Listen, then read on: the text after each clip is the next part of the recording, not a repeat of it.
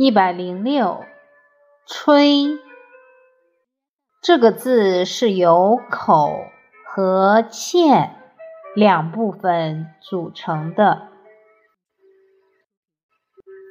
欠的意思就是打哈欠，吹字的意思就是合拢嘴唇，使劲呼气。后来。该字又引申为吹奏，如滥竽充数的典故中，齐宣王使人吹竽。吹字还有说大话、吹牛的意思。实际上，现在最常用，也最为大家熟知的词儿就是。吹牛。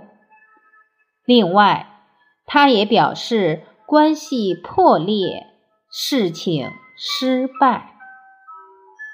合拢嘴唇不但可以吹气，还可以吹牛。